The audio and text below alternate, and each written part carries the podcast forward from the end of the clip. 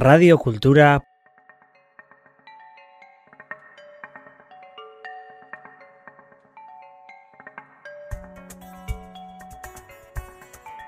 puntu eus.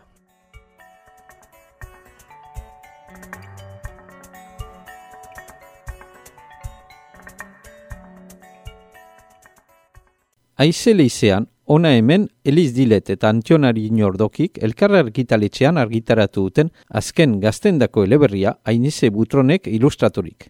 Eleberri honetan, Eliz eta Antionek, neska barnerakoi eta bakartia den aize bultzatu dute Magdalenako tribu baten baitan.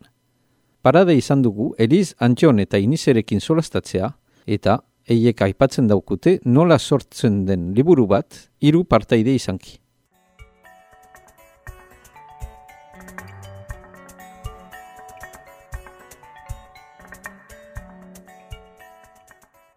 Nahi dugu literatura sustengatu, bultzatu, aberastu eta gure ekarpena egiten dugu. Gu kontent izanik ere irakurlei espazio gustatzen ez du biperik baliuko. Eta ilustrazioak sartzea hor, e, behen baiten laguntzen dute irakurketaren bide hori, eta ba espe dut e, guk aldortatik egin nahi izan dugun edo hori, erabaitu idatzia eta ilustrazioenkin laguntzea, zinez gazte irakurtzeko bina bultzako diela.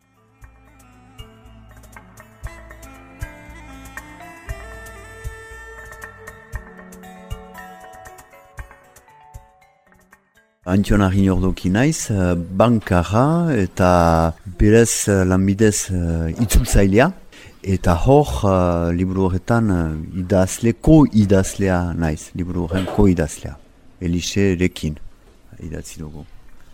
Bai, beraz, ni Elixe dilet naiz, miarritzekoa, baionan bizi naiz, eta ofizioz uh, dokumentalista naiz, eta liburu zaina. E, beraz ni haini zigutron, baionakoa naiz, baionan bizi, e, bon, baionan sortu ere. Gero lanbidez, e, bo asko lanbide inditut, orduan ez dakit soberaz zehaztu, nola zehaztu. Oan, bo, kazetaria naiz, erakarri izan naiz, bo, tindua egiten dut ere, ba, piskat hainbat gauza.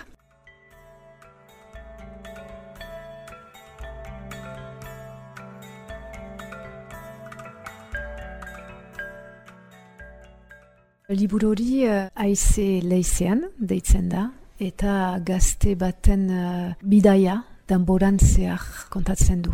Auge historian uh, bidaiatzen da, baina amets baten bidez.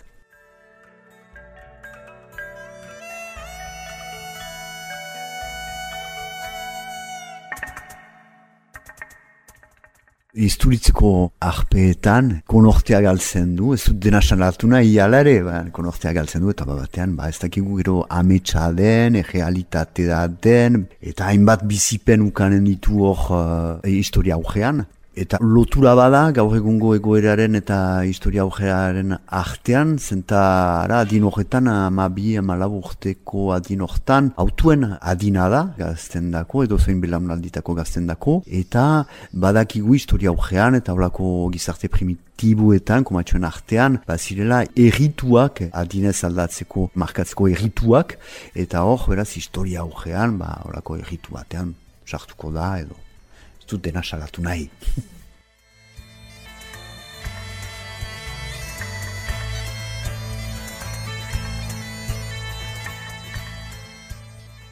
Eranen nuke uh, oinarrizko kontakizuna nik uh, sortzen dudala.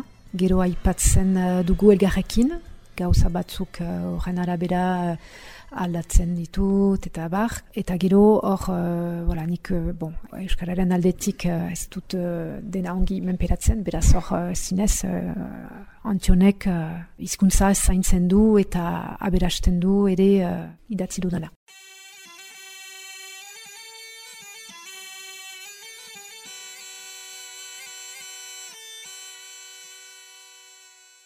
Batua zidatzia da, baina iparaldeko kutsuarekin. Azkenean hemengo jendea, gure belaunaldiko jendea, beteren eh, mintzatzen den moldean. Baina Euskara batuaren, Euskal Zaindiaren arauak segituz hori da.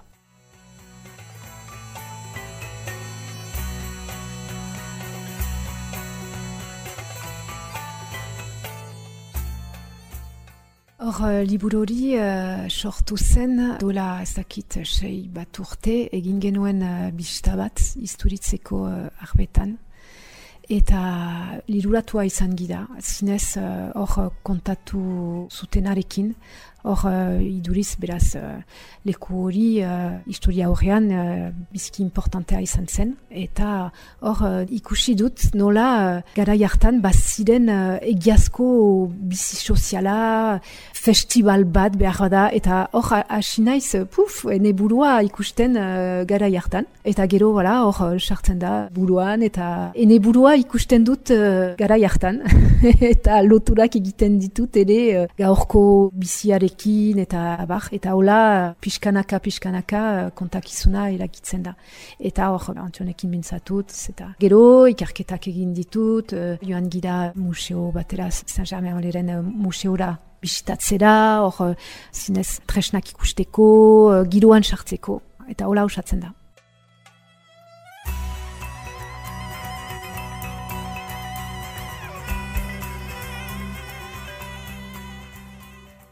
historia hori uh, hor delaik airian uh, gure inguruan ba, elkarrekin bizirik gira, beraz uh, denbora guzian uh, aipatzen dugu, gosarian aipatzen dugu, bazkarian, otoan, batzutan gehiegi ere, ez gira beti ados, ba, komentatzen dugu, batak zerbait gehitzen du, bestek ez du nahi, nahi du, bo, hala, holako prozesu pixka bat zain antolatua ibiltzen da, bai, hala.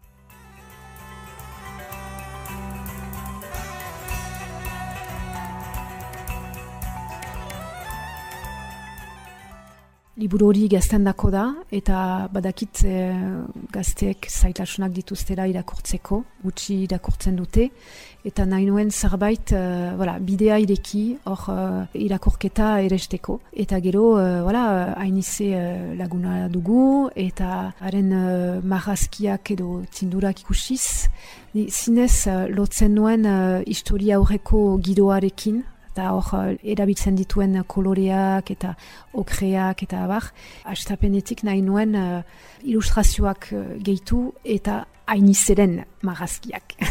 Ez edo noren marazkiak, baizik eta hainizeren uh, marazkiak. Horregatik uh, galdetu diogu.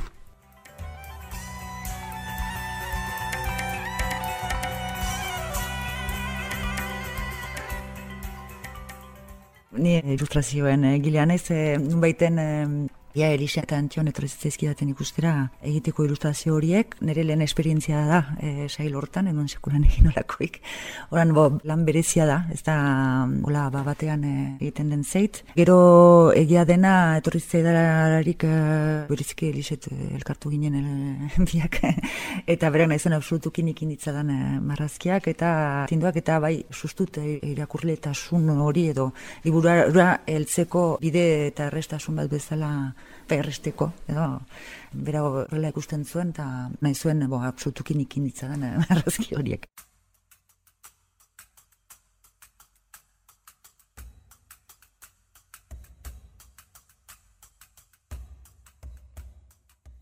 Egia dena egin ditugula eta atera dala liburua, batzuk e, liburua hartu dutelaik, lehen gauza errandiatena, a, ah, e, ilustrazioak ikusirik, a, ah, aurre historian gertatzen da, e, nun baiten, ba, arrazoina zuten egin batean, zen e, egia denak okreak dira berezituak, zen bere, kolore bereziak zen e, lurrari loturiko koloreak dira. Eta aurre historia lotzen da lurrari eta lurraren lanketari eta harreman hori lurrarekin, ez, eta naturarekin.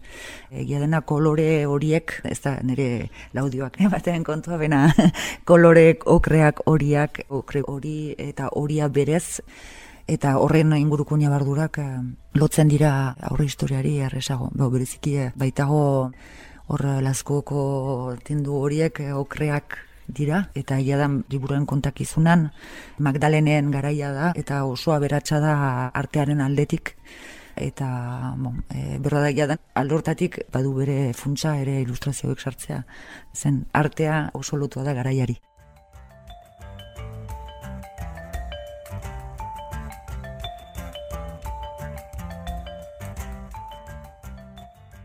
Astapenean, egiarran ez nuen nire burua ikusten ilustrazioak egiten, ez bain sekulan egin, eta ilustrazio oso lan berezia da, barduzu alaber testua segitu, baina behar diozu ondorioz marrazkiari ere kontakizun bat eman, Eta alaber, tindu horrek badu bere balioa, fiskat, testutik at joiteko.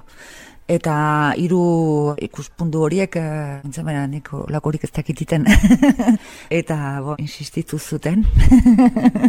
eta nuen bo, ala, ba, bat, bat da ongira desafioak jartzea zure buruari, eta astapenean marrazkiak hasi nintzara ekiten oso txarrak ziren.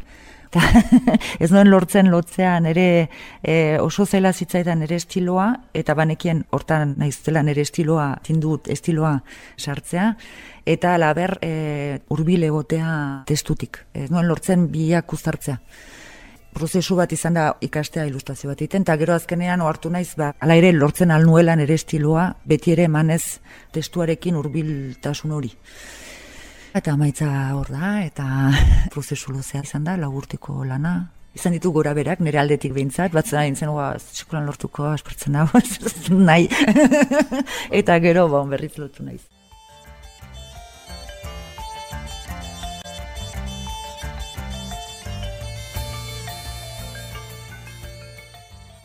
Gure aldetik ere izan ditu gora beherak, ez da prozesu lineala, badira geldialdiak, hilabete batzu, bo, ara, aktualitatek edo gure lanak egiten du, ez dukula beti egiten ala, eta gero berzasten gira, eta, la, Nik marrazki ez uh, gauza bat nahi nuke gehitu, ala ere, beraz gure proiektua gure txokoan nolabait egin genuen, eta gero elkarri aurkeztu genion. Eta gara nik behintzat, enuen bat ere ikusi, edo nintzen hartu normalki adin horretako liburuetan, ez dela irudirik sartzen. Eta gu heldu ginen hor uh, proiektu horrekin, eh, irudiak uh, zituena, eta hainizek alimeko lana egina zuen jada, eta pena zen uh, lan hori debalde egitea ez.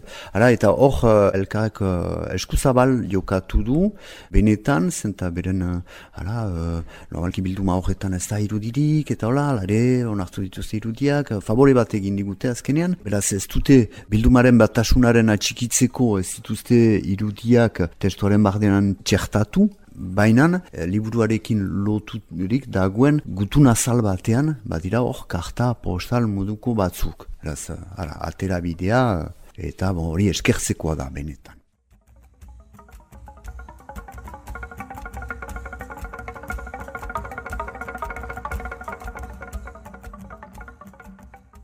Biziki kontent gira, biziki arro, voilà, gero jakinez, bon, ez da, voilà, liburu bat beste liburuen artean, eh, baina biziki uh, edera da objektu gisa, eta hori, uh, bai, elkarri uh, esker, beraz, uh, ba, ni kontent naiz, eta, voilà, saiatzen nahi pixkat eskutatzen, baina barnean uh, biziki arro naiz.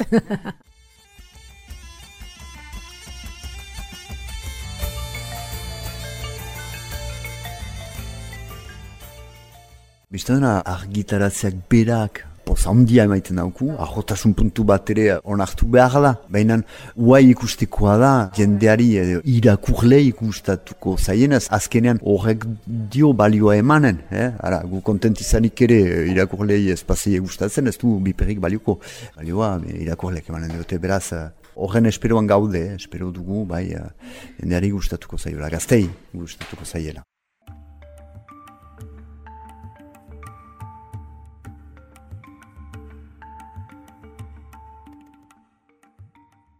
Hori uh, importantea da, zenta hor badugu ala ere asmo bat, ez da bakarrik gure liburua ateran nahi dugula, nik bederen eta pentsatzen dut, fa, bai, badakit hainizek eta antionek ere, nahi dugu literatura sustengatu, bultzatu, aberastu, eta gure ekarpena egiten dugu eta ez dute ganen uh, goi mailako literatura dela, baina voilà, hainiztasuna ekartzen du, zerbait ekartzen du, eta espero dut uh, liburu hori esker, behar bada gazte batzuk hasiko direla irakurtzen, edo hori irakurriko dutela bederen, eta... Voilà.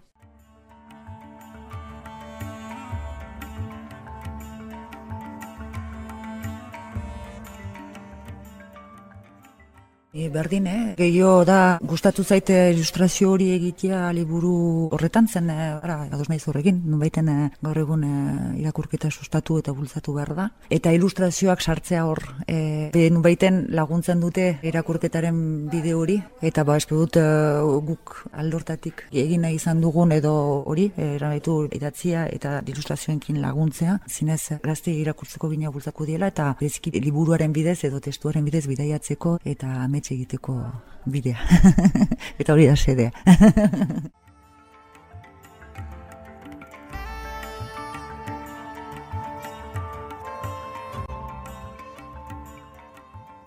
Egia da, lehen aldia zen egiten duela, eta izan da prozesu hori gora beratsua, erraiten bezala.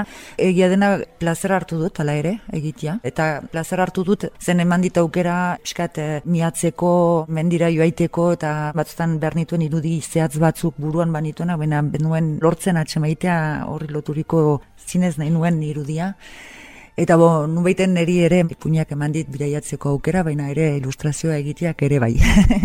eta hori uh, egia dena prozesu hori polita eta txigina izan da, eta gustatu zaite egitea. Gero ara, depende ze proiektu ora erreten duen bezala lehen, eh, nire letindua oso berezitua da eta oso kolore bereziak ditu. Eta pentsatzen dut alde hortatik aurre historiarekin eh, lotura hori erres egiten dela, zindua ikusik, ez dakit beste ilustrazio batzuk egiteko aproposa den egiten.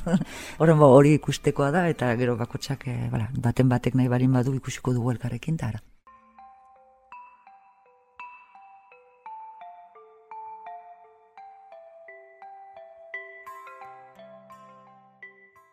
Nik uh, gazte literatura biziki, biziki maite dut. Eta ez dakitea elduei ea zerbait uh, sortzen dut uh, elduei zuzendua. Ez dakit. Hor, uh, zinez ni gazte literatura zalea naiz. Bon, naiz eta elduen uh, liburuak uh, irakurtzen ditut ere. Baina nahiago dut gazte literatura idaztea elduen literatura baino.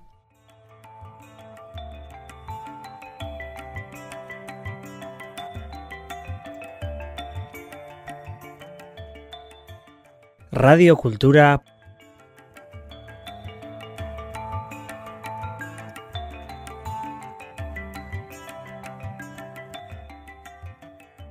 Punto Eus.